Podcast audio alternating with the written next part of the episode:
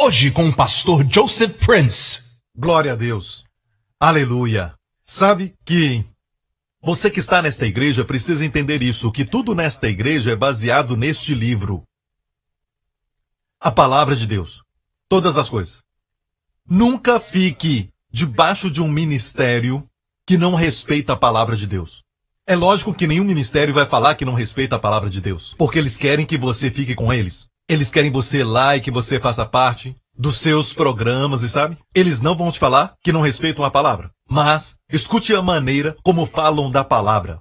Se eles não usam a palavra de Deus muito, não se referem muito à palavra de Deus, não é um ministério baseado na palavra. No livro de Levítico, a Bíblia diz: o povo de Deus, Israel, o povo de Deus foi avisado para comer animais que ruminam e com unhas fendidas, como a vaca. Certo, era saudável, permitido por Deus. Podiam comer carne, mas o animal tinha que ser do tipo que rumina a comida e que tinha unhas fendidas. O que isso quer dizer? O que isso quer dizer? É lógico que hoje as pessoas pegam isso e eles dizem que não podemos comer camarão, não podemos comer porco. Mas eu quero te dizer que o mais importante é o que está dizendo, que é isso. O tipo de figura ali é que você tem que estar no ministério que rumina a comida.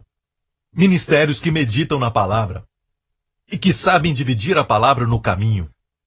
Tem que saber dividir as unhas fendidas. Posso ouvir um amém? Alguns fazem uma pergunta, Pastor Prince, qual é o propósito do livro de Juízes?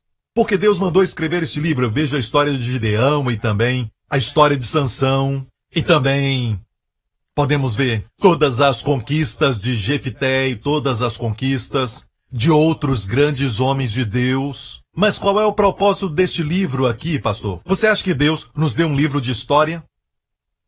Não, amigo. É uma história fiel. Uma história que aconteceu, uma história verdadeira, mas também é uma figura profética. É uma profecia dos dias de hoje. Se fosse só história, você poderia dizer que isso não se aplica à nossa vida hoje, mas vai ficar maravilhado de como ele é uma figura profética, porque as figuras que você lê, a história de Sansão e Gideão, podem ser aplicadas na vida hoje. Para sua família, para suas finanças, para sua vida. Olha muito bem, há alguma razão que Deus fala sobre o cativeiro de Babilônia tanto que você olha e vê a história daquele povo de Israel que foram cativos na Babilônia e foram levados para o exílio? Qual o propósito? Isso fala para nós hoje? Sim, fala. Nos ensina como viver na Babilônia. Porque nós nos vemos muitas vezes cercados pelo sistema do mundo. Nos mostra que durante esse tempo o povo de Deus deve ser cabeça e não cauda, mas se encontram como cauda. E todos aqueles que eram os gentios são as pessoas que governam este mundo. Amém? Os gentios quer dizer aqueles que não são judeus. E os judeus não sabiam o que fazer. Deus nos prometeu em Deuteronômio 28 que nós seríamos cabeça e não cauda e agora Nabucodonosor. Amém? O rei da Babilônia está nos governando e Deus tinha avisado sobre isso, que se eles adorassem a imagens, amém, ou adorassem outros deuses, em vez de confiar em Deus, e se eles parassem de sacrificar, isso aconteceria a eles. Isso aconteceu. Mas isso fala a nós hoje? Sim, com certeza. Porque mesmo sendo cercados pela cultura deste mundo, que nos faz, muitas vezes, nós que somos aqueles que dizem que o errado é errado e o certo é certo, parecer criminosos e dizem que nós não somos muito modernos, quando na verdade isso já acontecia até mesmo na época da vida de Abraão. Sabe, o pecado é muito velho. Não é nada moderno. Alguns até tentam falar que você não tem a mente aberta, que você faz isso e aquilo, mas é uma ideia absurda e até hipocrisia. Porque quando se trata de medicina, não queremos que um recém-formado em medicina opere o nosso filho. Queremos alguém com experiência. E sabe, isso não é ter mente aberta. Não, escolhemos não ter uma mente aberta assim. E sabe que se esse é o único medicamento que temos e nenhum outro remédio funciona, e alguém diz que só tem um remédio, Amém? Isso não é ter mente fechada, mas ser esperto. É ser sábio. Posso ouvir um amém? Como no livro de Esther, a Bíblia diz que ela e seu tio Mardoqueu viveram na Pérsia, antiga Pérsia, dominada pela cultura Para onde eles olhavam, não tinha nada que os fizesse lembrar do Templo de Jerusalém, mas mesmo assim, viveram em vitória. Quando a nação não se levanta como cabeça, Esté se levantou como cabeça. Mardoqueu se levantou como cabeça. Há uma mensagem aqui para todos nós. Porque mesmo que agora mesmo o mundo está sendo subjugado e a Bíblia diz que o diabo governa este mundo, nesse tempo presente. Quando eu falo isso, não quero que você se sinta como se estivesse à mercê do diabo. Não, não. Nós estamos no mundo, mas não somos no mundo. Amém? Tudo o que está acontecendo em todo o mundo, o diabo controla, ele veio matar, roubar e destruir. Ok, sabe como o mundo vai ficar quando Jesus reinar? O lobo e o cordeiro pastarão juntos. Crianças pequenas vão brincar no covil de serpentes, ou seja, vão brincar com serpentes, vão brincar perto do buraco da serpente e não serão machucados. Não haverá dano algum nem destruição no Monte Santo, quando Jesus reinar na terra. Não haverá pobreza, Ninguém morrerá antes do tempo, porque haverão pessoas quando Jesus vier para reinar, essas pessoas estarão aqui. E a Bíblia diz que morrer com 100 anos de idade é morrer como um bebê durante o milênio. Vai ser uma coisa rara. Então, nós estamos esperando a vinda de Cristo. O mundo, finalmente, vai então perceber. E Deus está permitindo que o mundo ande de acordo com seu caminho, homens matando uns aos outros, nações contra nações, irmãos contra irmãos, tudo o que está acontecendo são sinais que Jesus falou que aconteceriam? Jesus falou isso. Nação contra nação é o seguinte. No grego é eknos contra eknos, que significa literalmente todo tipo de violência no mundo inteiro. Mas nós aqui na nação de Singapura devemos agradecer ao Senhor pelo governo honesto, um bom governo, e eles realmente se preocupam. Mas quando viajamos pelo mundo nós vemos outras coisas. Amém? E às vezes a mídia social não é exatamente um bom amigo. Certo, é para ser uma boa coisa, mas não é.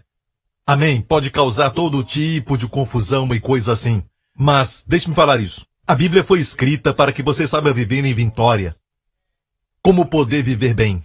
Amém? Alguns cristãos ficam irados quando eu digo isso, ficam irados e dizem, bem, você está fazendo as pessoas pensarem que a vida cristã é um mar de rosas. Eu não disse isso, você está falando que é um mar de rosas. Digo que Jesus quer que vivamos uma vida de vitória. Isso é errado? Amém? Então me diga, por favor, o que Jesus quis dizer quando ele disse: Eu vim para que tenhais vida e vida em abundância. Porque vieste, Jesus, para que tenhais vida e vida em abundância. E eu quero dizer que quando Jesus falou que ele veio para que tenhamos vida e vida em abundância, não vamos encontrar em nenhum outro lugar. Posso ouvir um amém? E alguns dizem que Jesus morreu para que nos tornemos evangelistas e preguemos o evangelho aos perdidos. Eu concordo. E o que você diz a eles? Diz a eles que eles devem ser salvos para ganharem os perdidos. Aí então vem o terceiro grupo. E o que você diz para esses perdidos? Que eles são salvos para ganhar outros perdidos. Não é esse o propósito da vida? Queremos salvar os perdidos? Sim, mas eles estão perdidos. E precisam ser salvos? Sim, o evangelho precisa atingi-los. Amém? Mas escute, Deus quer que você viva a vida. A Bíblia, na verdade, não diz que o Espírito Santo virá sobre você e você dará testemunho. Não diz isso. Diz, o Espírito Santo virá sobre você e você será testemunha. A sua pessoa, a sua vida será um testemunho. Amém. Amém. Às vezes os seus atos falam tão alto que eu não escuto o que você está dizendo. Deus quer que você seja um testemunho. Deus quer que você seja uma testemunha. Posso ouvir um amém? Glória a Deus. Aleluia. Tem uma outra coisa que acontece na igreja. Principalmente numa igreja como a nossa. E as pessoas lá fora que não sabem nada sobre a nossa igreja vão dizer coisas desse tipo. É uma igreja da prosperidade. Sabe? Porque a mídia social faz coisas assim coloca todo mundo numa categoria. Eu concordo que existem pessoas que só sabem falar sobre o dinheiro, não sei porquê. Certo? E não consigo nem lembrar a última vez que preguei uma mensagem inteira sobre o dinheiro. Mas já preguei uma mensagem inteira sobre direito. Isso preguei. Sobre direito. Preguei. Mas não me lembro a última vez que preguei sobre dinheiro. Qual ano foi? Qual a última vez que preguei sobre dinheiro, ok? Não consigo nem me lembrar. Então quero que você saiba que mesmo assim alguns nos acusam. As pessoas apontam os dedos e dizem que essa igreja é da prosperidade. Você vê o jeito que fazemos a coleta das ofertas, diferente de outros lugares, eles não estão errados, mas muitos lugares eles têm uma mensagem depois da mensagem sobre dinheiro. Pregam outra mensagem antes de recolher a oferta. Nós fazemos de outra forma, nós deixamos que o Senhor toque no coração de cada um. E sabe que eu sei que às vezes é em vão o ato de responder aos críticos. Porque fazendo isso você está dando credibilidade, você está dando peso às suas palavras. Não estou aqui tentando convencer essas pessoas. Certo? Judas será sempre Judas. Jesus não tentou mudá-lo. Está me ouvindo, igreja? Alguns vão se levantar contra você. Foram enviados para te oporem. Ruim seria se todos falassem bem de você. Posso ouvir o amém? Eu me preocupo com você. Eu me preocupo que você ficou estragado. Para dizer a palavra prosperidade, para dizer a palavra provisão e dizer que Deus quer que você prospere. Você ficou com medo disso e não usa essa palavra mais.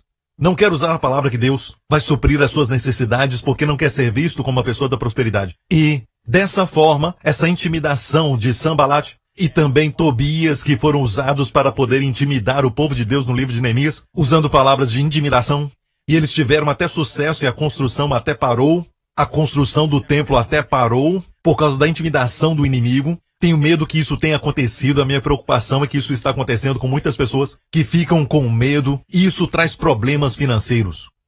Não deixe que ninguém com PhD e com seus diplomas de professores de teologia, não deixe que eles intimidem você com palavras. Os eruditos da Bíblia que conhecemos, certo, exceto Paulo, você vê na Bíblia, eram pessoas que o Novo Testamento nos fala que eram pescadores, cobradores de impostos. Amém. O Espírito Santo pode falar a você. Não estamos interessados em somente em conhecimento bíblico, mas na palavra que vem da palavra dentro da palavra. A palavra rema. Quando você abre a palavra, sim, tem ensinamentos lá dentro. Mas é bom quando Deus fala com você. Por isso que eu digo, você pode até estudar o Novo e o Antigo Testamento, mas Deus fala a sua situação hoje. Há uma voz dentro desse livro. Busque isso. Deseje isso. Amém. Quando gastar tempo com ele, você vai então se familiarizar com as palavras. Amém. E até histórias sobre o pequeno Samuel e sua mãe Ana. Deus fala através disso. Deus está te encorajando, dizendo para você não fique triste. Deus fala com você e ele vai te dando alguns segredos, como você deve andar em certos caminhos que vai te trazer tranquilidade, mesmo que os seus amigos não estejam assim, porque você gasta tempo com o livro. Então estude a palavra, medite na palavra de Deus, faça como Josué, memorize versos que falam a você e rumina aquilo de novo como a vaca. Amém, com os três estômagos, traga de novo e depois medita naquilo, coma de novo, medita mais uma vez. Amém, depois engula e traga aquilo de volta durante o dia inteiro. Amém. Quando Jesus foi para a sua cidade, de Nazaré, Jesus se levantou para ler lhe deram o rolo do profeta Isaías. Ele sabia onde estava. Rapidamente. O que está na nossa Bíblia, em Isaías 61. E leu o que diz: O Espírito do Senhor está sobre mim, porque me ungiu para pregar boas novas aos pobres. A primeira coisa é pregar as boas novas aos pobres. Amém? Você decide o que é pregar boas novas. O que é boas novas aos pobres? Se você é pobre, o que é boas novas? Certo? Essas são boas novas. Você não pagou a sua conta. São boas novas? Não, não. E olha bem, isso está muito claro. Ele disse, primeiramente, o Espírito me ungiu, Jesus disse, para pregar boas novas aos pobres. Amém? E depois ele disse, para curar os quebrantados de coração, para abrir a prisão aos presos, e depois pregar o ano favorável do Senhor. E fechou o livro. E disse hoje, para todos que estavam ali olhando para ele, hoje se cumpriu essa profecia diante de vocês. E eles ficaram irados. Descobriram que ele dizia: Hoje, essa palavra que Deus me ungiu para vos libertar, para curar os corações contritos, para abrir prisão aos presos. Hoje não é só uma leitura bíblica. Hoje está se cumprindo. Eles iraram. Se você pregar o que a Bíblia diz, todo mundo fica alegre porque leva mais conhecimento bíblico para casa. Assim está bem.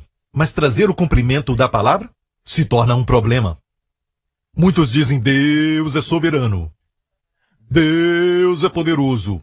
Deus é onipotente. Sim, mas quando você começa a mostrar que Deus cura enfermos, Deus. Ah, cuidado, isso é o diabo.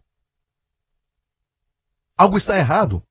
Se você só pregar o que está na Bíblia, está tudo bem. Mas Jesus disse hoje: essas palavras se cumprem aos seus ouvidos? E disse Jesus: Em verdade vos digo que nenhum profeta é bem recebido na sua pátria. Em verdade vos digo que muitas viúvas existiam em Israel nos dias de Elias. Agora olha a ilustração que ele vai usar. Sempre que Jesus falava, as suas palavras tinham muito peso, tinha muito significado. Era a verdade que nos liberta. Então não leia rapidamente. Olha como ele usou um exemplo do Antigo Testamento, certo? Em verdade vos digo que muitas viúvas, muitas, existiam em Israel nos dias de Elias, quando o céu se cerrou por três anos e seis meses, de sorte que em toda a terra houve grande fome. Então, obviamente, eles eram pobres, por causa da fome. E a nenhuma delas, a nenhuma delas, nenhuma das muitas viúvas, foi enviado Elias, senão a Sarepta de Sidom a uma mulher que era viúva. Então, ele disse, haviam muitas viúvas onde?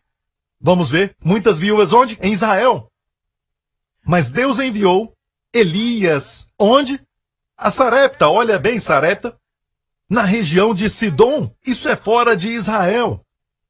Deus não enviou Elias a muitas viúvas em Israel. Deus enviou Elias a uma viúva que estava sofrendo fora dos termos de Israel.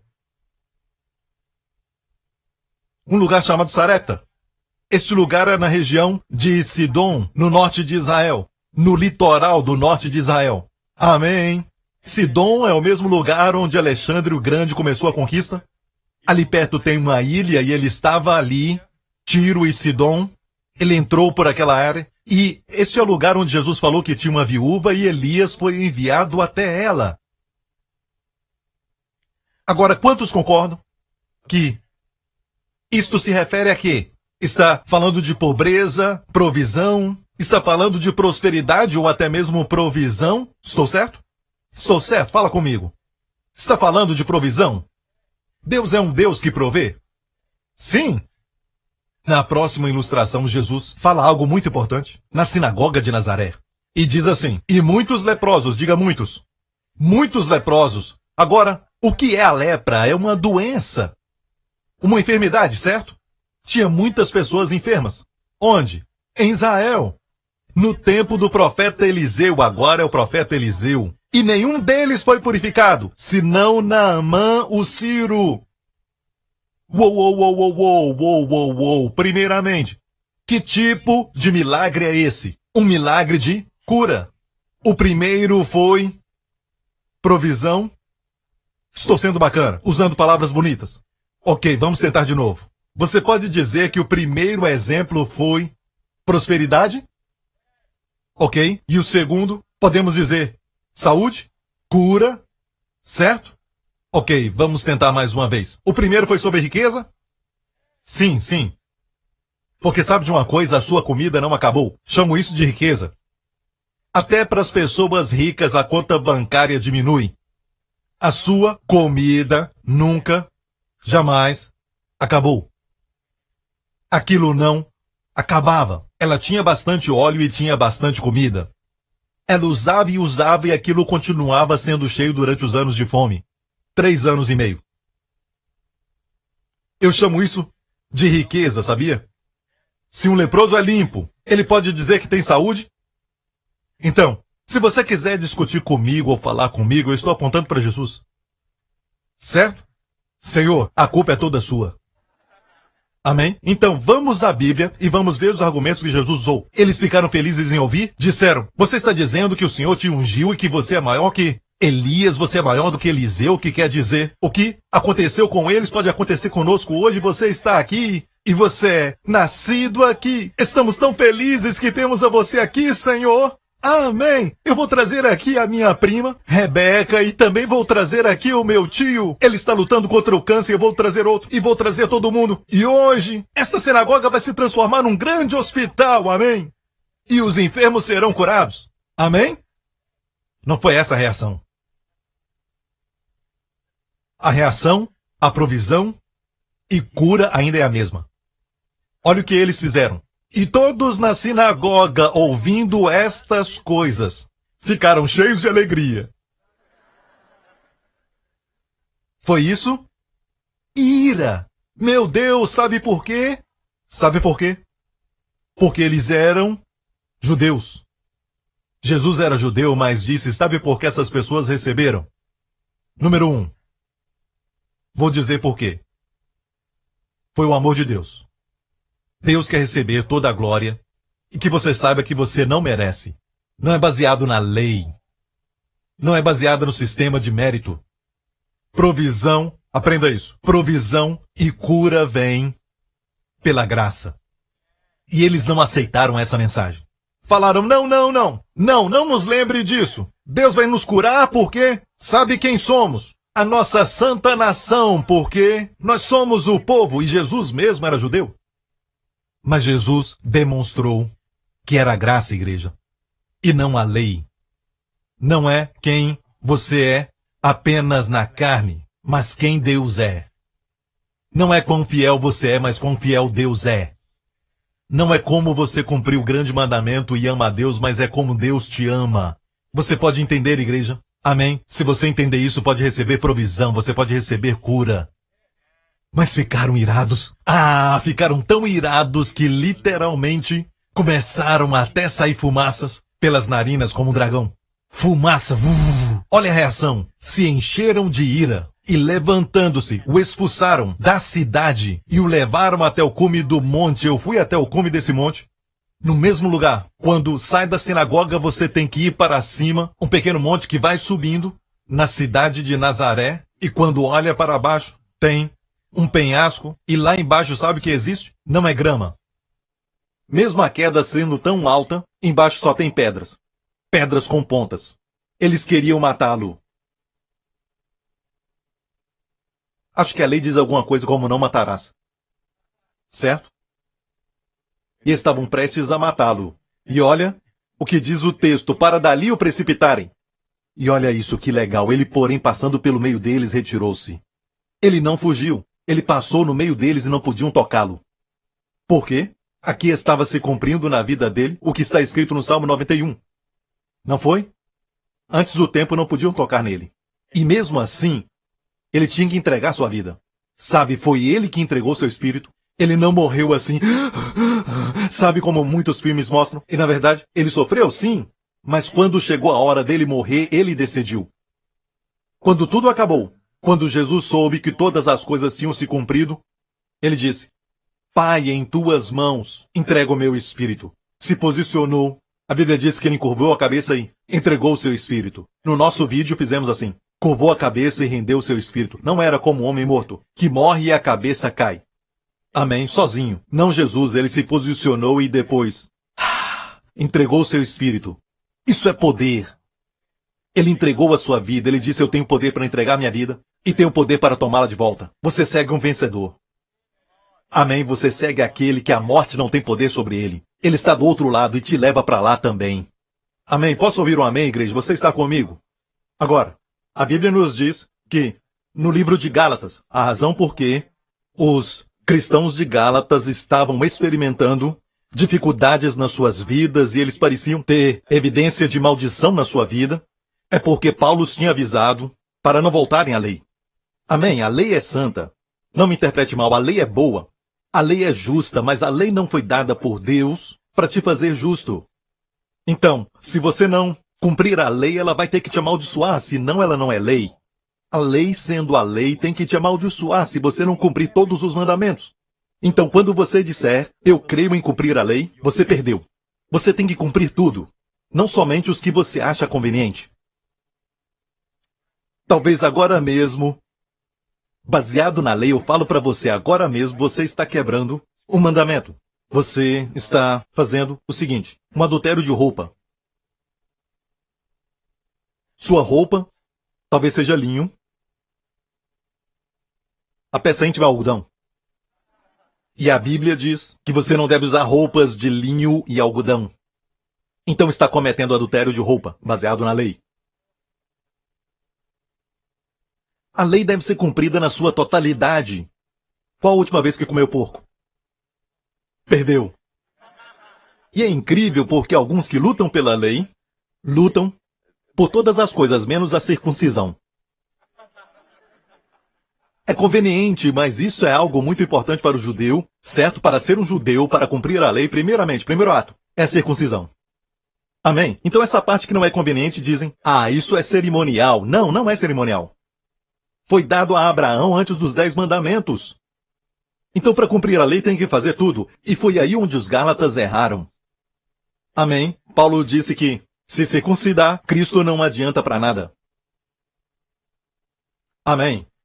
Se você tenta cumprir a lei sem quebrar nenhum mandamento, diz aqueles que são das obras da lei estão sob maldição. Por isso muitos cristãos estão invalidando a graça de Deus, tentando cumprir a lei e por isso estão debaixo dos sintomas da maldição. Alguns dizem, pastor, o cristão não pode ficar sob maldição. Diga isso a Paulo. Paulo falou sobre uma maldição dupla sobre qualquer pregador que prega outro evangelho senão o da graça de Deus. Estando debaixo da maldição, tudo fica mais devagar, fica amarrado e parece que aquela palavra saliak para sucesso, prosperidade, prosperar, no hebraico é o sentido de ir para frente. Ir para frente. Amém. Isso é saliak, prosperidade, progresso. Amém. Mas estando sob a maldição, parece que tudo fica amarrado. Fisicamente, tem sintomas no seu corpo e você vê que não está adiantando nenhum tipo de medicamento para a sua saúde, nada funciona. Certo? E Paulo está dizendo, porque está debaixo de maldição. Para o pregador que não está pregando o evangelho da graça, para o filho de Deus, é porque está tentando cumprir a lei. Então qual é a bem-aventurança? Que antes tinha. Paulo pergunta aos Gálatas onde está a bem-aventurança. Onde está isso? Por isso, todos os que são das obras estão sob maldição, não os que tentam cumprir a lei. Porque a lei é santa e o respeito à lei. A lei é santa e o homem pecador não pode pensar de maneira alguma que pode cumpri-la. Então vamos a Jesus e confiamos em Jesus como nossa justiça. E a santidade, pastor, confiamos em Jesus como nossa santificação, nossa santidade. E Jesus nos ensina. Posso ouvir um amém? A lei diz: não adulterarás.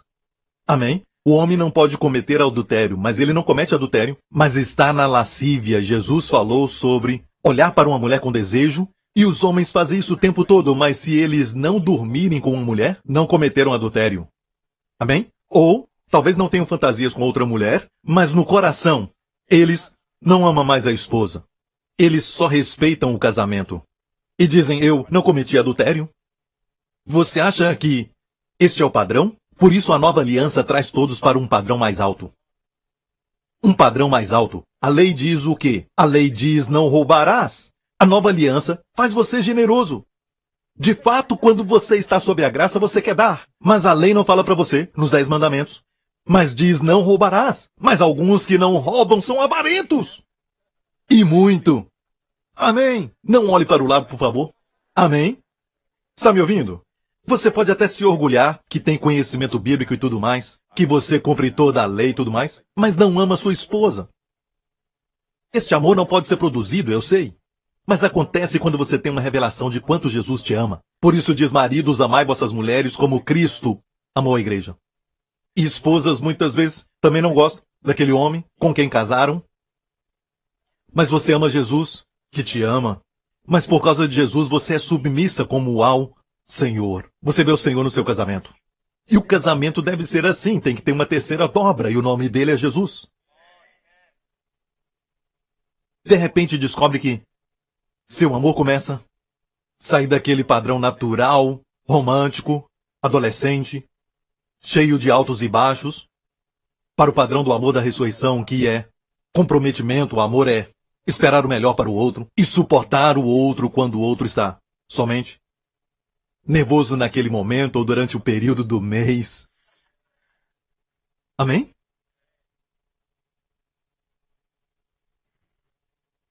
Então, os Gálatas estavam com um problema. Tentavam cumprir a lei. E eu quero que você preste atenção, porque Deus abriu os meus olhos sobre isso. Foi realmente algo que vi como um flash. E foi essa palavra aqui. Deus disse: depois de conhecer Deus, ou melhor, conhecido por Deus, em Gálatas 4, mas agora conhecendo Deus, e depois ele faz um outro tipo de declaração. Primeiro ele falou naturalmente. Nós falamos, sabe? Agora eu conheci a Deus, eu conheci a Jesus, eu encontrei Jesus. Na verdade, Jesus te encontrou. Eu sei o que você quer dizer quando fala que encontrou Jesus, mas Jesus te encontrou. Ele não estava perdido. Ok? Ou então falamos, sabe, desde que eu conheci a Deus, conheci Jesus, certo? Eu compreendo o termo, não há nada errado nisso. Eu não vou ficar atacando ninguém por causa dessa expressão. Paulo diz a verdade. Ou antes sendo conhecidos por Deus. Amo isso. Como tornais outra vez a esses rudimentos fracos e pobres aos quais de novo quereis servir? E você deve entender que todo o contexto do livro de Gálatas é que os Gálatas estavam voltando à lei. E aqui o que ele chama o sistema da lei? De fraco e pobre. Então o Senhor me disse, observe a palavra pobre e fraco. E olha bem, quando eu olhei a palavra fraco, não é somente fraco. É exatamente a palavra grega usada para quando Jesus curava os enfermos. Quando Jesus tocava nos doentes e ficavam curados. É muito usada nos quatro evangelhos para os doentes. Você pode checar, não faça isso agora, ok? Em casa você não estuda e quer estudar aqui, certo? Escute a pregação, ok? Você pode checar, anote em um lugar e depois checa. Em todos os evangelhos, quando fala dos doentes, é essa palavra aqui. Ou seja, o sistema da lei, se você está sob ela, vai produzir o quê? Doenças. A próxima palavra, pobre. Olha o que eu achei com essa palavra. É a mesma palavra usada para mendigos.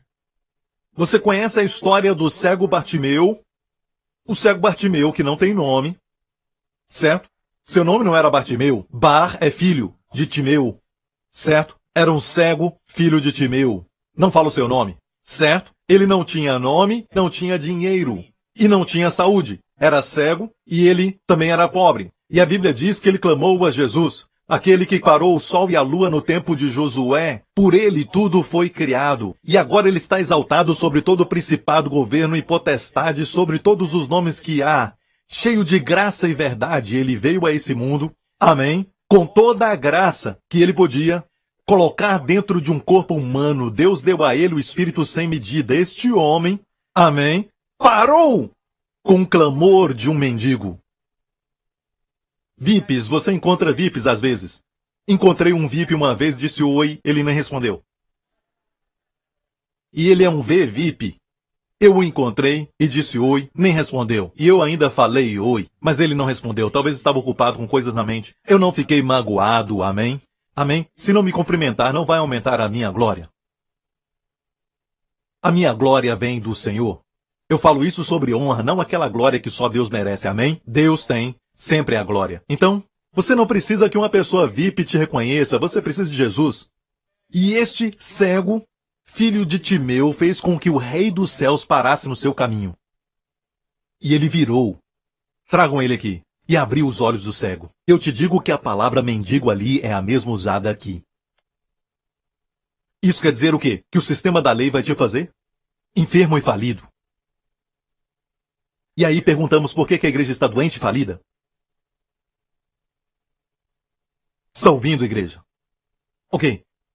Pastor Prince, quer dizer que se alguém está enfermo ou falido, eles estão. Não, não, não, não. É a primeira coisa que você deve aprender sobre cura. Certo? Se alguém está doente, você nunca faz a pergunta: quem pecou? Vamos ver João 9. Certo? João capítulo 9. Certo, João 9. E passando Jesus, viu um homem cego de nascença.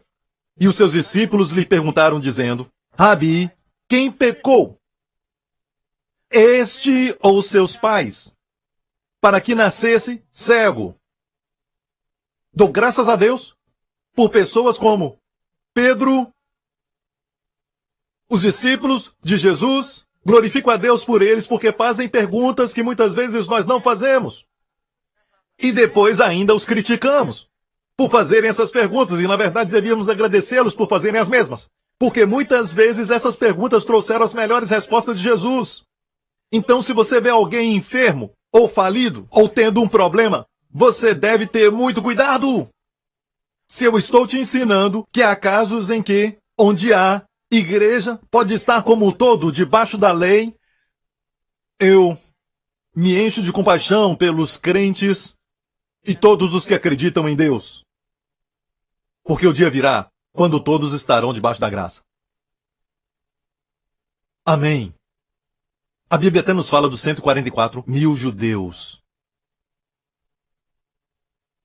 Ok. Então, fizeram essa pergunta. E nós perguntamos: quem foi que pecou? Foi ele? Por falar nisso, Quando falamos de pecado, falamos sobre errar o alvo, certo? Será que ele errou o alvo? Falamos assim. Ele errou o alvo da dieta. Sabe, é muito fácil criticar os outros até que aconteça com você. Então, a primeira coisa a lembrar nessa história é que essa não é somente uma história, mas também uma profecia para nós. Fala conosco hoje. Nunca pergunte uma pessoa sobre pecado. Olha a resposta de Jesus. Nem ele pecou, nem seus pais. Mas foi assim para que se manifestem nele as obras de Deus. Quando você vê um problema em que precisa da intervenção de Deus, amém, só saiba, esse problema existe e eu estou aqui para trazer a provisão de Deus. Só isso é tudo que precisa saber. Essa pessoa está na nossa frente agora mesmo? Saiba só isso, certo? Vamos trazer a provisão para ela. Pare de fazer essa pergunta estúpida: quem pecou? Jesus não falou assim. Essa é a fraqueza do pregador que está saindo por sua carne. Certo.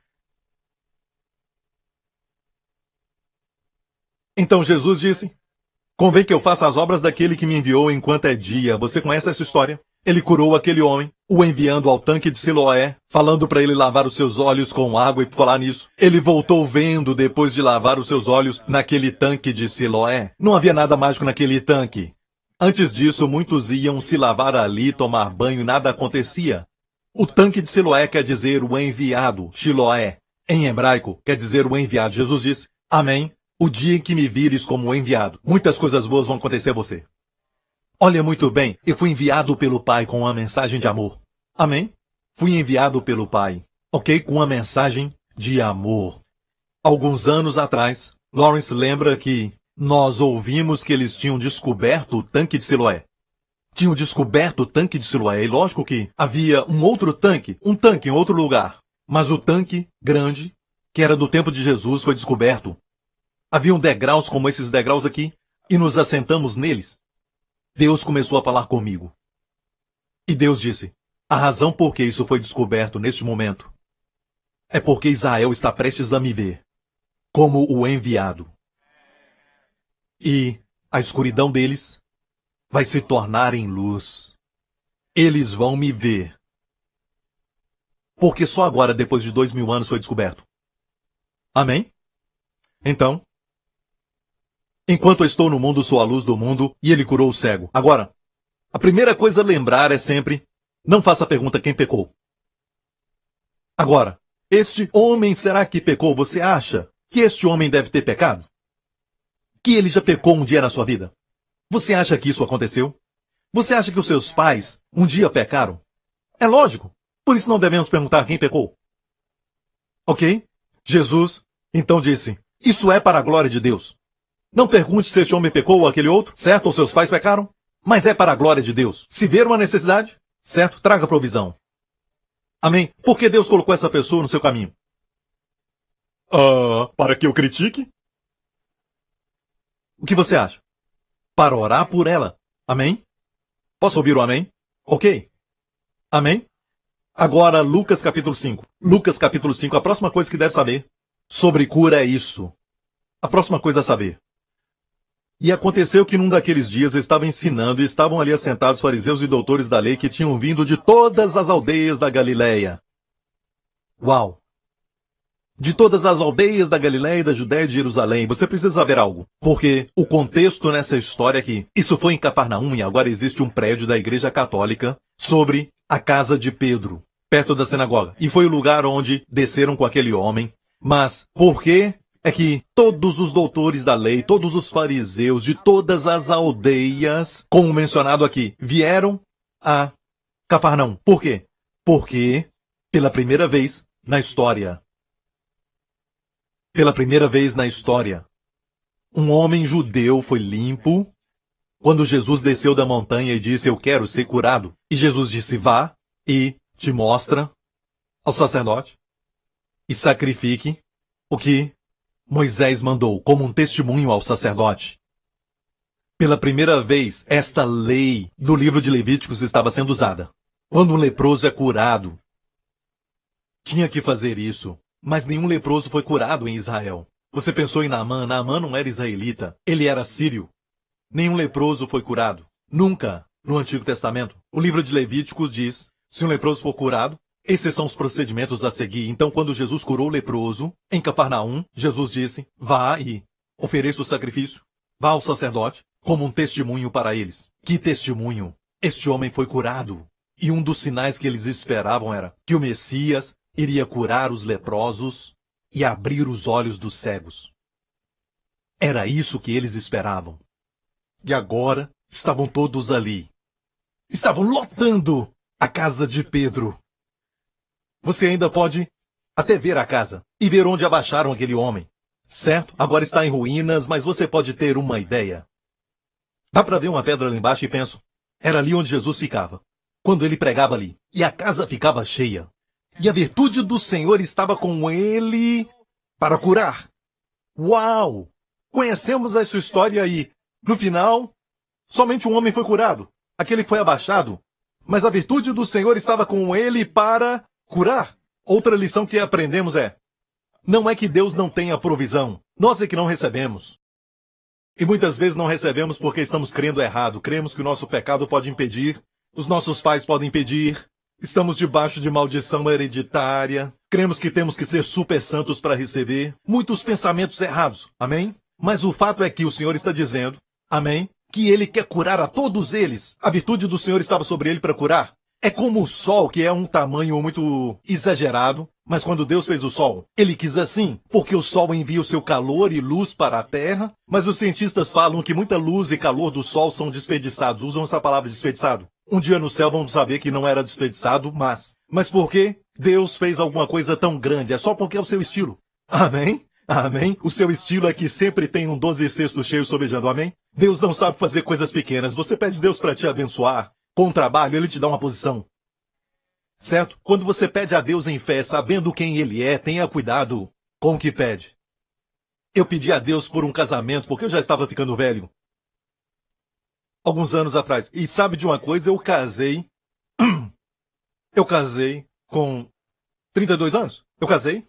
Sim, tinha 32 anos. Foi o que aconteceu. Muitos se alegraram. Obrigado, Jesus! E a minha oração era essa. Eu orava por coisas específicas que eu queria numa mulher. E por um tempo nada acontecia. Eu orava e nada acontecia. Amém, eu fiz o que eu falei no culto da semana passada. O sistema de barganha. Deus, eu faço isso e você me dá essa mulher. Essa mulher não veio. Eu cometi alguns erros. Não muitos erros, mas alguns erros. Amém? E finalmente eu disse: Eu só quero casar. Senhor, eu só quero casar. Porque, como um pastor, ou como líder da igreja, não é muito bom não ser casado. Amém? Certo? E eu não tenho o dom do celibato. Sabe? O pastor Mark tinha, mas quebrou isso. Mas eu não tenho esse dom. Eu não tenho o dom do celibato, eu disse. Eu somente queria casar e eu me lembro que eu estava na escada. Quando eu morava no meu apartamento, sozinho, sentado na escada. Eu lembro que eu orei e disse para Deus: Senhor, eu quero casar. Não vou ser específico, mas confio em Ti, Senhor. E eu recebi Wendy. Você a viu ultimamente? Uau, ela ainda faz o meu coração bater mais rápido. Aleluia, glória a Deus. E, então, eis que uns homens transportavam numa cama um homem que estava um paralítico mais em frente. E, não achando por onde o pudessem levar por causa da multidão, subiram ao telhado e por entre as telhas o baixaram com a cama até o meio diante de Jesus. Olha bem, Jesus não ficou irritado. Porque fé nunca vai desagradar a Deus. Pelo contrário, a fé você usa para agradar a Deus. E na verdade não podemos pedir Deus mais do que ele já nos deu. Ele nos deu o seu filho. Aquele que não poupou seu próprio filho, como não nos dará todas as coisas que o pedirmos? Você nunca pode pedir muito a Deus. Ele ama dar, apesar do fato de você ter errado muitas vezes, apesar do fato de você ter falhado algumas vezes. Você ainda vai a Ele. Isso é fé. Quando pede por coisas grandes, você o honra. Deus ama isso. Deus não somente ama aquele que dá com alegria, mas antes daquele que dá com alegria, dá com alegria, Deus ama e se alegra naquele que pede com confiança. Deus procura quem pede com confiança. Amém. Quanto mais confiante você fica em pedir a Deus, mais ele vai te agradar de você. Deus se alegra. Ele vai passar por mil pessoas até chegar àquela pessoa que pede com confiança. Ele ama isso. Poeira no meio. Porque Jesus estava no meio. Amém? Mas ele ama isso. Quando Jesus viu a fé deles, a Bíblia diz, Jesus viu a fé. Ele não viu aquilo como interrupção. Amo isso. Ele não viu isso. Quando ele olha para você, ele não vê os seus erros e as suas falhas, e eu sei que você tem muito, e eu também tenho. Mas ele vê sua fé. A mulher com o fluxo de sangue, ela quebrou muitas leis, todas as leis levíticas, e saiu em público. Mas apesar dela ter quebrado essas leis, porque ela estava com o fluxo de sangue, pela lei, ela não deveria estar ali. Quando ela tocou em Jesus, Jesus virou e olhou para ela. Ele não viu que ela estava quebrando a lei, ele não viu suas falhas, ele não viu a sua enfermidade, o que ele viu foi isso, sua fé. Porque ela tocou nele pela graça. Então ele viu a fé dela. Amo isso. Ele nunca dá nada de costas. Esta é a lei. A lei é ver as costas de Deus, sempre. Moisés viu as costas de Deus. Deus disse, não pode ver minha face e viver. Te mostrarei minhas costas. Isso quer dizer o quê? Está indo embora. Vaya com Deus. Bye bye. Certo? As costas. Ele não queria que ela recebesse das costas. Ele queria mostrar para ela que ele queria que ela recebesse. Ele queria que ela soubesse que estava tudo bem, que era um prazer de Deus dar para ela a cura. Então, ele se virou e fez ela olhar no seu rosto a glória de Deus na face de Jesus. Fico feliz por isso. E ele disse filha, a única mulher na Bíblia que Jesus chama de filha. Para outro ele falou filha de Abraão. Mas para ela, filha, tua fé te curou. Vá em paz. E a expressão ali é vá em paz. Ela foi curada? Posso te mostrar esse verso? Vamos ver o texto de Marcos. E ele olhava ao redor para ver o que isto fizera e a mulher temendo e tremendo. Por falar nisso, temer e tremer é coisa do hebraico. Quando Paulo falou que esteve entre eles com temor e tremor, não quer dizer que ele estava assim. Ai, sabe? Escute o que eu vou dizer. Escute o que eu vou dizer. Preste muito bem atenção nisso. Porque eu estou tremendo. E também estou cheio de temor. Certo? Não foi bem assim? Me perdoem. Pare de me encorajar, Lawrence. Ok, ok, me perdoe, me perdoe. Para vocês que se comportam bem, é, me perdoe porque me perdi. E peço desculpas. Eu estou aqui tremendo, me perdoe. Ok. Mas temor e tremer um hebraísmo para quando você está cativo à bondade de Deus. Usavam a palavra temor e tremor. Perceba, ela não temia e tremia por causa de medo. Temor e tremor porque sabia o que havia acontecido. E o que tinha acontecido? Cura. Devemos ficar sempre maravilhados com isso. Tem um verso em Jeremias que diz: Todas as nações temerão e tremerão por toda a bondade que farei em Jerusalém. É uma questão do hebraico. Amém? Que a sua vida seja de tal forma que as pessoas temam e tremam, maravilhados por aquilo que Deus fez na sua vida. Amém? Então aqui, e ele lhe disse, filha, tua fé te salvou. Vá em paz e ser curada deste mal. Quero falar algo. A palavra mal ali é mastix, certo em grego, que é a palavra para açoites. Jesus estava dizendo a ela, ser livre do seu açoite, ser livre deste mal. Às vezes falamos assim, essa enfermidade está açoitando aqui e ali. Falamos assim, por isso ele foi açoitado. Certo? E não só isso. Ele fala duas coisas diferentes. Primeiro ele fala tua fé te salvou, falou isso primeiro, e depois ser curada deste mal. E essas palavras são diferentes no grego e precisa entender isso. Na primeira, é sozol, foi curada. Certo? E o próximo, fala de plenitude, não só foi curada, mas Jesus falou para ela, vá então em paz. E a palavra não é em no grego, mas ais. Vá ais. Vá ais paz. Que quer dizer, vá em paz, no sentido de entrar em paz. Ela viu sua face, certo? E ele diz assim: Eu quero que você esteja bem. Olha para mim, eu quero que esteja bem, Jesus disse. Agora vá e entre em paz.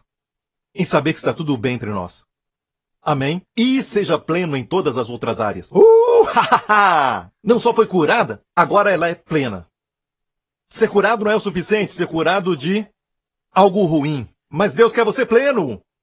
É mais do que cura. Amém? Glória a Deus, glória a Deus. Obrigado, Jesus, ok? A primeira coisa a saber é que não devemos perguntar quem é que pecou, se eu ou ele os pais pecaram. Não julgue as pessoas por causa do pecado. Vamos voltar a Lucas 5, diz que Jesus falou ao homem, e vendo ele a fé deles, disse-lhe, homem, os teus pecados te são perdoados. Isso causou problemas. Os doutores da lei que estavam ali não ficaram felizes, porque ele disse o que? Os seus pecados te são perdoados. Obviamente ele precisava andar. Então Jesus perguntou para eles qual é mais fácil dizer: Teus pecados são perdoados? Vamos ver no texto o que eles pensaram. Quem é este que diz blasfêmia? Quem pode perdoar pecados se não só Deus? Deixe-me falar uma coisa a respeito desses fariseus, ok? Se não querem ver, não vão ver. Como alguns dizem, coisas sobre a nossa igreja. Sabia? Se não querem ver, não vão ver. Você entende? Quando a luz do mundo chega, realizando milagres, e quando ele, como disseram os profetas do Antigo Testamento, os sinais do Messias, seria que ele abriria os olhos dos cegos e limparia os leprosos. Ok? Agora, quando vê isso acontecendo, ok? Obviamente a luz do mundo chegou. Ok? E depois, eles às vezes perguntavam: Mostra para nós que tu és o Messias. Mostra para nós que tu és a luz. Agora, quando perguntam isso, não é um problema com a luz. É um problema com os olhos. Estão com os olhos enfermos. Você entende?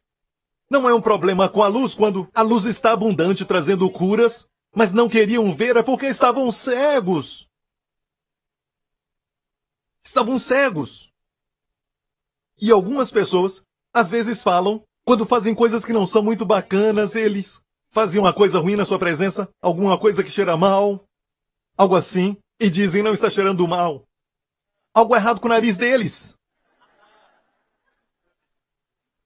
Você sabe o que eu estou falando. Ok, o pastor Mark me entende. Ok. Então, olha, Jesus perguntou qual é mais fácil. Eu quero te perguntar qual é. Dizer para alguém os pecados são perdoados ou dizer levanta e anda? Por causa do tempo eu estou falando isso, ok? Qual é mais fácil dizer? Você pode dizer tudo é fácil para Jesus. Não, olha bem. Quando Jesus faz a pergunta, ele espera uma resposta. Baseada na pergunta. Qual é o mais fácil dizer? É mais fácil dizer os pecados são perdoados. Porque ninguém pode ver isso. Certo? Certo? Mas dizer levanta, toma tua cama e anda, uau! Aí sim. Mas o que Jesus estava falando é que isso vem antes daquilo. Antes de falar, levanta tua cama e anda, olhou para eles e disse, para que saibais que o Filho do Homem tem poder na terra para perdoar pecados, olhou para o homem, disse, levanta, toma tua cama e anda, e o homem fez, pegou sua cama e começou a andar. O que isso quer dizer? Isso quer dizer que, que ele recebeu o pecado e agora estava demonstrando por fora. Ou seja, no momento que você crê que está perdoado dos pecados, amém, aí então você vai andar e ser curado. Por isso o salmista diz: Bendize ao Senhor e não se esqueça de todos os seus benefícios. Qual o primeiro deles? Que perdoa a todos os seus pecados. Depois que cura a todas enfermidades. Se você crê que ele perdoa só pelo meio e o resto você recebe pela confissão, certo? Você vai ficar sempre pensando que não foi perdoado de tudo. E então não é curado de tudo, porque isso anda junto.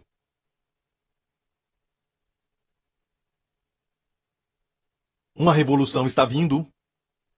Uma revolução da graça, amém? Glória a Deus. Ok, vamos agora para isso no livro de Lucas 14. Ou melhor, Mateus 12. Mateus 12. A próxima coisa que devemos saber. E partindo dali chegou à sinagoga deles. E estava ali o homem que tinha uma das mãos mirradas. Mão mirrada agora. Lucas, que era um médico. Escute isso. Lucas foi o único gentil que escreveu um livro de todos os autores que escreveram o Novo Testamento, ele foi o único que era gentio. De todos os autores da Bíblia. E ele era um doutor, ele era um médico. Ele era um médico. Perceba que Lucas percebia certas coisas que só doutores podiam perceber. Quando Lucas fala dessa história, do homem da mão mirrada, Lucas diz que era a mão direita que estava mirrada. E a mão direita do homem é a que ele usa para trabalhar. Ter a mão direita mirrada quer dizer o quê? Podemos acreditar que ele sofria financeiramente também. Então essa cura significaria para ele a restauração também dos seus bens. A maioria das curas de Jesus, como aquela levanta tua cama e anda, e agora ele não teria mais desculpa para não trabalhar. Certo? E estava ali um homem que tinha uma das mãos mirrada, e eles, para o acusarem, o interrogaram, dizendo: É lícito curar nos sábados? Perguntaram para Jesus. Olha bem, você pode ver que eles não duvidavam que ele podia curar essa doença dos olhos. Eles sabiam que ele podia curar. Mas olha bem, estavam perguntando para ele: Você vai curar no sábado? E quebrar a lei? E ele lhes disse: Qual dentre vós era o homem que, tendo uma ovelha, e se num sábado ela cair numa cova, não lançará a mão dela e a levantará? Então, essa é a minha mensagem. A próxima coisa a saber é como o Senhor vê as pessoas que estão enfermas. Ele nunca as vê nas suas falhas, mas as vê como ovelhas que caíram na cova. Quando alguém cai numa cova, o que você faz? Atira de lá. Você não vai lá dizendo, devia ter comido mais saudável. Devia estar se exercitando. Não. Ele vê as pessoas assim. Estamos arrependidos, mudando a nossa mente. Estamos vendo como Jesus vê. Não pergunte quem é que pecou. Agora ele diz: vê essas pessoas como quem caiu numa cova. Ok? Verso 12. Pois quanto mais vale um homem do que uma ovelha? É por consequência lícito fazer bem nos sábados. Então disse aquele homem: estende a tua mão. Olha bem, Jesus está virado. E Marcos demonstra isso, ele fala no seu livro, no capítulo 5, versículo 3, e olhando para eles em redor, o mesmo acontecimento. Olhando para eles com indignação, condoendo-se da dureza do seu coração. Disse ao homem, estende a tua mão.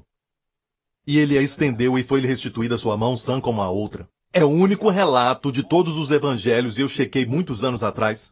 É o único lugar que diz Jesus ficou indignado. O Espírito Santo coloca a palavra indignado. E alguém diz, quando ele virou a mesa dos cambistas, ele estava irado e provavelmente ele estava mesmo irado, mas não foi registrado. A palavra irado não foi registrado ali. Você pode ficar irado com a criança para mostrar algo, mas por dentro você não está. Amém? Você então disciplina. Mas o fato é este. Não há registro ali nos evangelhos quando virou a mesa dos cambistas, mas aqui, não somente indignado, mas também condoeu-se. A palavra condoeu-se aqui é a mesma palavra usada para não entristeça o Espírito Santo. Quero dizer que o que entristecia Jesus naquela época entristece o Espírito Santo agora, porque eles são um. O que entristece Jesus? Sabe? Quando fala da prostituta que se aproximou de Jesus, ou os pecadores, não fala que ele está virado, indignado. Pecado é pecado e Jesus odeia o pecado, mas ama o pecador. Por isso ele não fica virado, mas quando se trata do legalismo, tentar com pretensão ser justo, tentar manter a lei como se pudesse. Jesus disse: Que homem tendo uma ovelha e ela cair numa cova num sábado, não vai levantá-la? Quem tem mais valor, a ovelha ou o homem? Jesus olhou para eles indignado, quando eu se da dureza do coração. Você viu isso? Você sabe porque tem Jesus em você? Vê o legalismo e fica indignado e fica triste. Entristece o Espírito Santo e a Bíblia diz palavras que não são da graça, entristece o Espírito Santo. O verso antes, que diz para não entristecer. Está tudo junto. Sim, Deus fica triste com o pecado, sim, é lógico, mas o contexto nos evangelhos é muito claro. E eu acho que justiça própria é a mãe de todos os pecados. Ok, vamos então a Lucas 14. Outro evento Aconteceu no sábado que, entrando ele em casa de um dos principais dos fariseus, quer dizer que ele era do sinédrio, eles o estavam observando. Bonito, hein, você ir para casa de alguém e ser observado. Olha como ele penteia o cabelo. Como ele coloca a gravata. Como seu sapato brilha. Certo, isso não é muito bom. E eis que estava ali diante dele um certo homem hidrópico. E Jesus, tomando a palavra, falou aos doutores da lei aos fariseus, dizendo: É lícito curar no sábado? Eles, porém, calaram-se. E tomando-o curou e despediu. E respondendo lhes disse, qual será de vós o que? Caindo-lhe no poço. Em dia de sábado, o jumento ou o boi? Em uma outra versão disse, você tem um filho. Ou um boi que cai no poço no dia de sábado, você não vai levantá-lo? E nada podiam replicar. Então, Jesus curou um homem que estava todo inchado. É uma doença que faz que a pessoa retenha água, hidrópico, tem a ver com água. Estava inchado. De forma normal, e Jesus estava na sinagoga, e ele podia ser bacana e talvez próprio por causa dos fariseus que o convidaram. Você não faz isso na presença dessas pessoas. Amém? Mas Jesus amava aquele homem. Acima de impressionar alguém. Você não ama Jesus? Ele é o mesmo ontem, hoje e eternamente. Não faz acepção de pessoas. Faz acepção de fé. E respondendo lhe disse, Qual será de vós o que caindo num poço o dia de sábado, jumento ou boi? No dia de sábado, não o tirará imediatamente? Hã? Em 1987, havia um bebê de 18 meses. Seu nome era Jessica McClear. Ela caiu numa abertura de 8 polegadas de um poço. A mãe então entrou, e eles eram uma família muito pobre. A mãe então entrou para atender o telefone. E aquela criancinha foi e caiu nessa cisterna que era de profundidade de 22 pés. E ela ficou ali, quantos se lembram, porque o mundo inteiro viu, milhões e milhões de pessoas assistiram aquele resgate que aconteceu. Ela ficou ali mais ou menos dois dias e meio antes do seu resgate. E a única coisa que machucou foi o nariz e a sua cabeça, com alguns pequenos cortes, e ela perdeu um pequeno dedo porque deu gangrena, mas foi só isso. Além disso, nada mais aconteceu. Ela estava sorrindo e todo mundo estava assistindo aquela história. Imagine uma criança caindo numa cisterna. E o mundo inteiro parou para assistir. Agora ela é mãe de dois. O mundo inteiro enviou dinheiro e ela recebeu 800 mil. E agora que ela cresceu, ela vai usar para a educação dos seus dois filhos. Aleluia. O mundo inteiro assistiu aquela criança. E não foi somente os crentes, mas também todas as pessoas estavam vendo e sentiram compaixão. E o mundo se alegrou quando ela saiu, quando foi resgatada. E muitas vezes ela cantava música de criança, dentro da cova. Se um de vocês tiver um filho, um boi e este tiver caído então num poço no dia de sábado, não o tirará Hum? Tenha essa atitude. Muitas vezes nem prestamos atenção nessa ilustração, falamos que é para os fariseus, mas medite nisso. Ele vê as pessoas que estão enfermas. Esse homem que estava muito inchado, ele não disse, você devia ter tomado um remédio melhor. Devia ter tomado mais vitaminas. Eu tenho muitas vitaminas para você. Tudo isso é bom, ok? Certo, se você está vendendo algumas vitaminas. Bom, eu também gosto de vitaminas, isso é bom. Tomo quando eu posso. Mas não pense que essas coisas são sobrenaturais. Naturalmente, exercite, por favor, quando você exercita, seu sangue circula. Quando seu sangue circula, seu cérebro funciona. E isso somente já está muito bom. E então o seu sangue vai empurrar, eu espero, os bloqueios que podem existir na sua artéria e muito exercício vai trazer benefícios para o seu corpo. Ok, mas não confie nisso. Se confiar nisso, quando confia no natural, você cai do sobrenatural. Lembre-se disso. Faça isso, mas confie no Senhor. Ok? Então, Jesus não falou, sabe? Esteja sempre criticando as pessoas. Mas veja as pessoas como alguém que caiu no poço. Como uma criança que caiu na cisterna. Ele curou um adulto, mas ilustrou com uma criança. Temos essas atitudes? Creio que vamos ver mais curas, Alguns não oram pelos enfermos porque dizem: Ah, pastor, eu os conheço muito bem, pastor. E sabe, eu conheço a história dele, ele maltrata sua esposa e faz isso, faz aquilo, faz aquele outro. Não se alegra que Jesus, ao lado da montanha, olhando o mar da Galileia, ele nunca disse: Aqueles que não conseguem perdoar, fiquem aqui deste lado, certo? Você vai pensar naquilo que está fazendo, vai perdoar aquela pessoa antes que eu venha, ok? Se não, esquece. E aqueles que não estão comendo bem, está comendo muita porcaria. Aquela comida que é muitas vezes gordurosa e que não é saudável, mas deliciosa. Por que será que todas as comidas que não são tão saudáveis são tão deliciosas?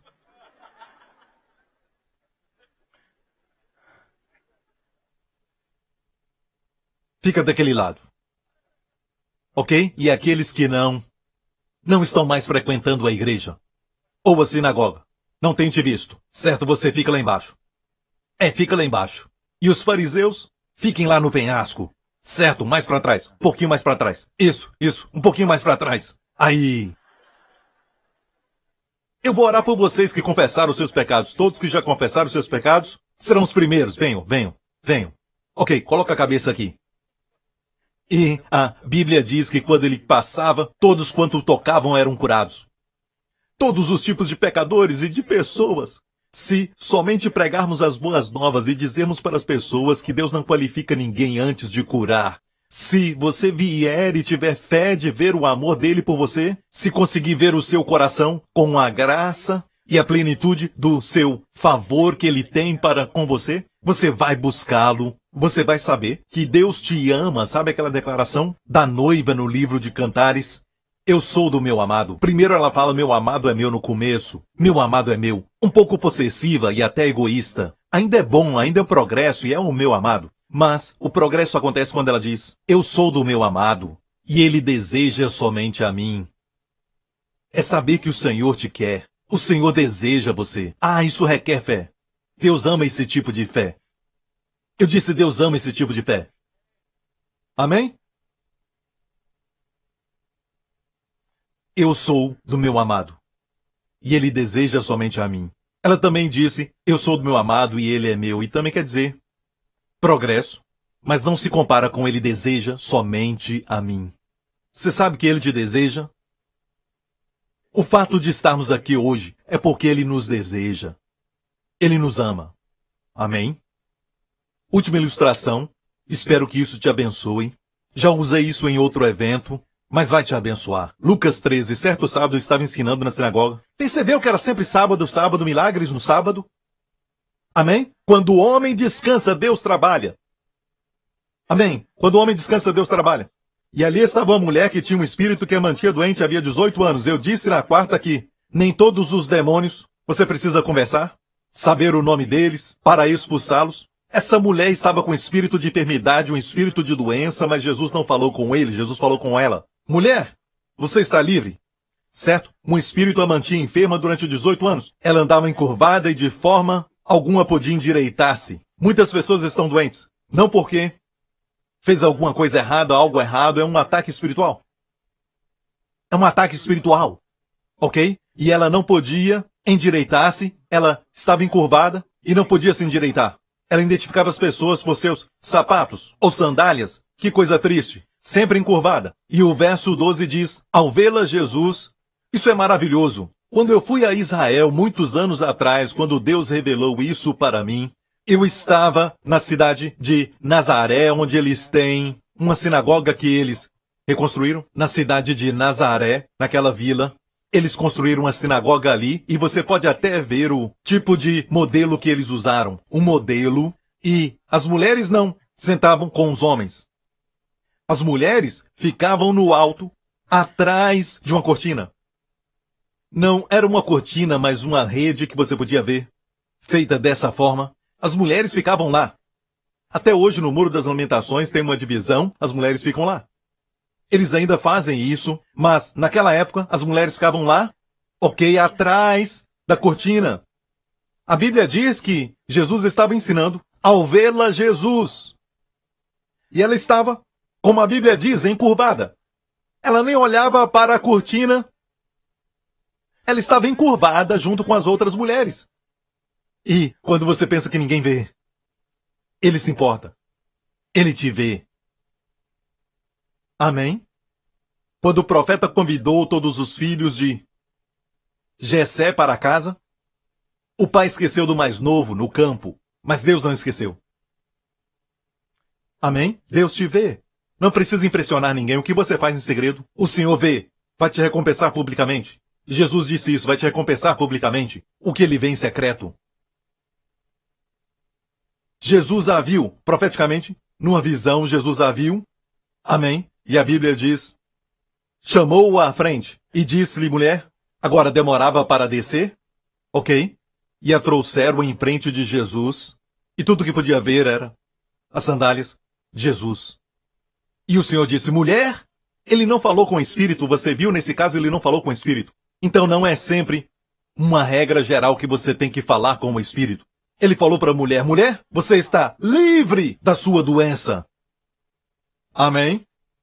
Você está livre da sua doença, então lhe impôs as mãos, imediatamente ela se endireitou e louvava a Deus. Olha a reação. Indignado porque Jesus havia curado no sábado, o dirigente da sinagoga disse ao povo, há seis dias, olha bem, ele não falou com Jesus.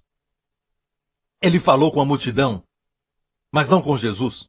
Disse ao povo: Há seis dias em que se deve trabalhar. Venham para ser curados nesses dias. E não no sábado. Ei! Pastor! Sua congregação foi curada de uma doença de 18 anos. Você não está alegre com isso? O que há de errado?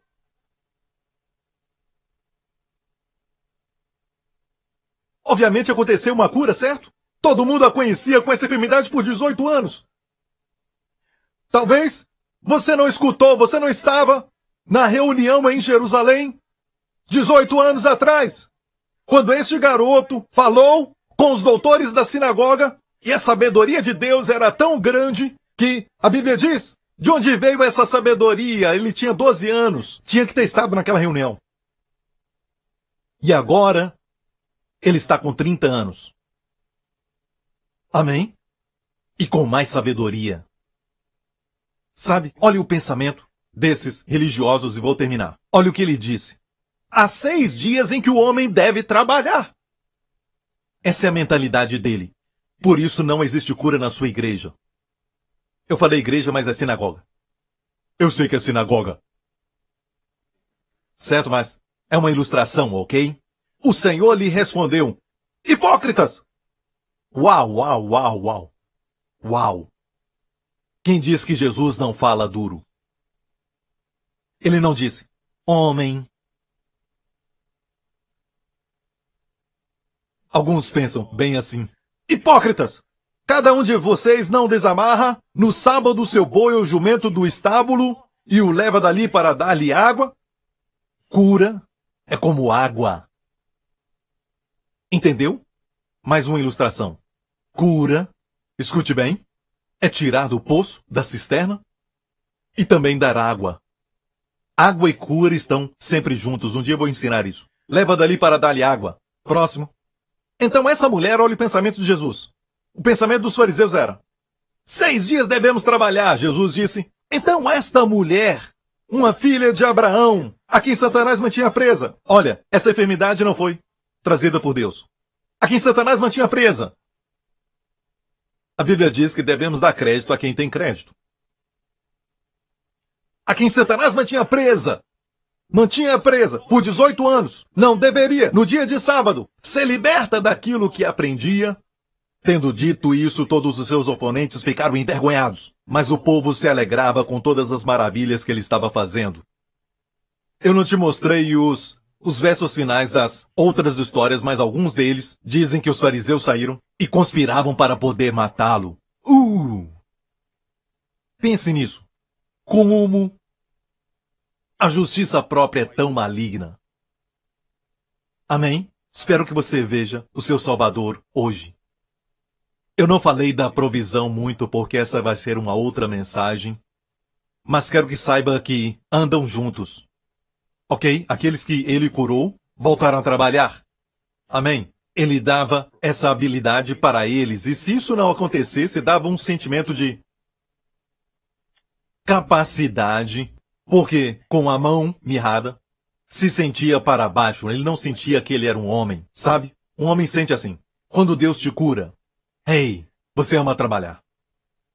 Amém? Posso ouvir um amém?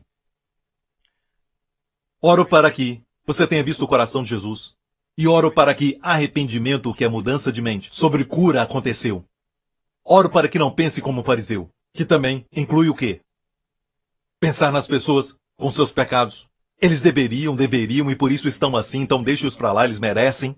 Nunca pense assim, veja-os como uma criança que caiu no poço. Uma ovelha que caiu na cisterna. Amém. Como alguém que precisa de água. Amém. É o que precisam. E nunca escute um outro cristão dizer para você, foi o seu pecado. Ou alguém prega uma mensagem e você ouve e acredita, certo? Foi o seu pecado ou então pecado de algum dos seus pais. Não. Escute bem. Vou te dar um segredo. Se tiver pecado envolvido, vai ser um pecado direto. E o Senhor não vai revelar para as pessoas, mas para você. Há uma história do homem paralítico no tanque de Betesda e Jesus o curou. Mais tarde, Jesus o encontrou sozinho.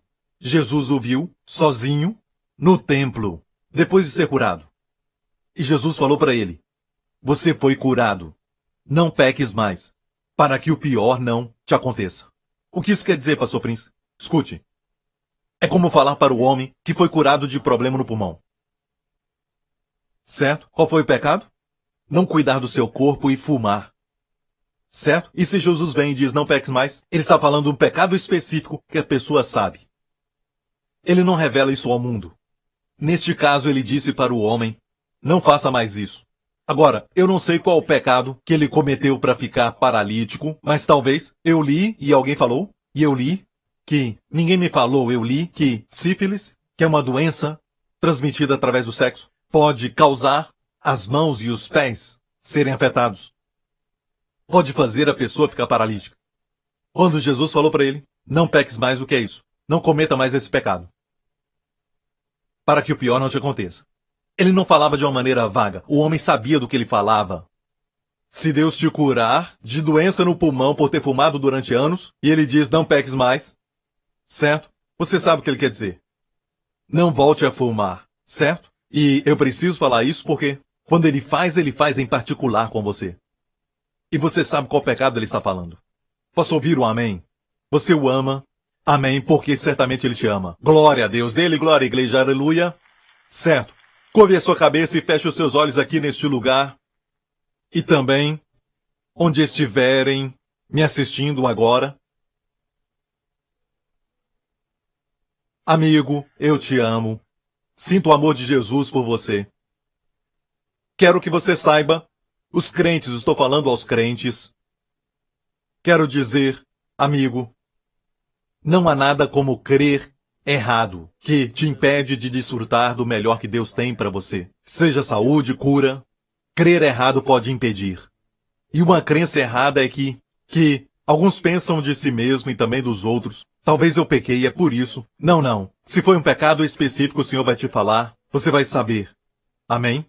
Mas, se não, pare com isso. Saiba que os seus pecados foram perdoados. Eu disse, saiba que os seus pecados foram perdoados. Isso vai te dar poder para levantar e dominar este problema. Como você vê os outros? Arrependa-se, muda a mente. Amém? Daqui para frente eu não vou ver os outros como alguém que cometeu pecado tentando descobrir o porquê. Por causa disso, por causa daquilo. Para. Isso é justiça própria operando. Veja a pessoa como uma criança que caiu no poço ou um boi que caiu numa cisterna. Amigo, Deus te ama. Você recebe esse amor.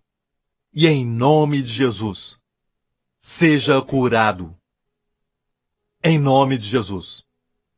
Crê no Senhor Jesus e será salvo tu e a tua casa. E você que está assistindo e diz, Pastor Prince, eu vejo Jesus. Eu nunca o vi assim. Eu vi Jesus religioso por muitos anos, mas é a primeira vez que eu vejo um Jesus que é tão verdadeiro e tão celestial.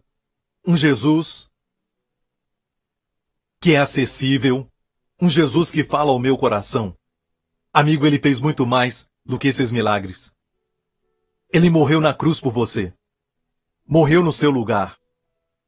E antes de ser pendurado na cruz, sofrer muitos açoites e mais açoites nas suas costas. Pelas suas feridas, você foi curado. Os chicotes que os romanos usavam para açoitar as pessoas que eram condenadas não era fácil. Tinha várias pontas, com cada, cada uma delas, aquelas divisões do chicote tinha espinhos, tinha ganchos, tinha pregos. Pedaços de metal enferrujado. E não era somente um, mas tinha nove deles. Muitos. Em cada chicote. E aquilo bateu nas costas de Jesus. Trinta e nove vezes. Era este o número. O açoitaram. Sturonov, historiador romano, diz que não batiam mais do que 40 vezes. Mas se souber como eles batiam, uma vez que eles batiam, tinham seis, sete, oito, nove linhas que se formavam. As costas todas ficavam com linha. Depois de bater 40 vezes, não havia mais nenhuma pele nas suas costas. E eles encontraram, nesses lugares de tortura romana, encontraram um saleiro. Eles pegavam sal e jogavam nas costas aumentando a tortura e a dor. Muitos morriam durante a tortura, durante o açoite. Jesus não morreu e carregou a cruz até o Calvário. Por isso ele caiu muitas vezes. E amigo, quando ele foi pendurado, Deus pegou os nossos pecados e colocou sobre ele. Então, crentes, agora mesmo, clame a Jesus e diga: Senhor, pelas tuas feridas, eu fui curado. Se você não é um crente, faça essa oração agora e diga: Senhor Jesus, tu és meu Salvador, tu és o meu Senhor. Creio que tu morreste na cruz pelos meus pecados e que ressuscitaste para a minha libertação, para a minha justiça. Eu creio que o teu sangue, teu sangue precioso, me purifica de todo o pecado. Deus agora é o meu Pai e tu és meu Senhor, em nome de Jesus. Amém. Fique em pé, igreja. Glória a Deus. Obrigado, Senhor, obrigado. Amo vocês. Amém. Levante as suas mãos neste lugar. Nunca você deve menosprezar sua proteção e também da sua família. Vivemos num mundo perigoso. Amém. Literalmente, o mundo está indo de mal a pior e a Bíblia predisse isso dizendo que perigosos dias viriam e nós já estamos vivendo.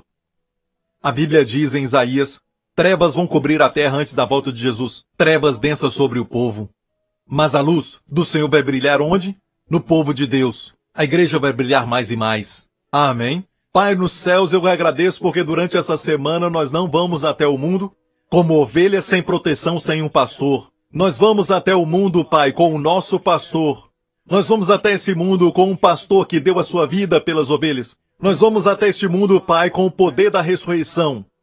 Nós e nossas famílias, e por isso pedimos, ó Pai, porque sabemos que o Senhor está conosco e com todos os nossos familiares todos os nossos amados em Cristo. Coloca no esconderijo do Altíssimo. Por causa disso, pedimos de coração, Pai, que durante essa semana que se aproxima, em o um nome de Jesus, proteja cada um de nós e proteja os nossos amados de todo perigo, de toda enfermidade, de toda infecção, de todas as doenças, de toda enfermidade, de todo perigo, de toda ameaça e de todo o mal. Em nome de Jesus nós pedimos. Eu oro, Deus Pai, para que nos faça como luz. Jesus disse: Enquanto estou no mundo, eu sou a luz do mundo, mas nós somos agora a luz do mundo, uma cidade sobre um monte que não pode esconder. Oro para que nossa luz brilhe, Pai, para que sejamos testemunhas do Senhor Jesus. Nossas vidas e não somente as obras, mas as nossas vidas, nossas pessoas, Senhor, possam irradiar e sejamos testemunhas de que Jesus é o nosso Senhor e somos amados. Somos pessoas amadas, muito amadas. Em nome de Jesus, obrigado, Pai, tudo o que nós pedimos, pedimos em nome do Senhor Jesus e cremos, Pai, que assim será. Assim será. Amém. Hey, hey. Glória a Deus. Deus te abençoe. Obrigado por sintonizar no programa de hoje. Esperamos que tenha sido uma bênção para a sua vida. Para mais informações sobre o programa da Igreja New Creation, acesse o site ncctv.org.sg. Lá você poderá se inscrever para receber um devocional diário do pastor Joseph Prince. Seja incentivado e fortalecido todos os dias e saiba o quanto Deus lhe ama através desses devocionais. Acreditamos que o seu dízimo pertence à igreja que você frequenta e oramos para que você seja grandemente abençoado, altamente favorecido e profundamente amado.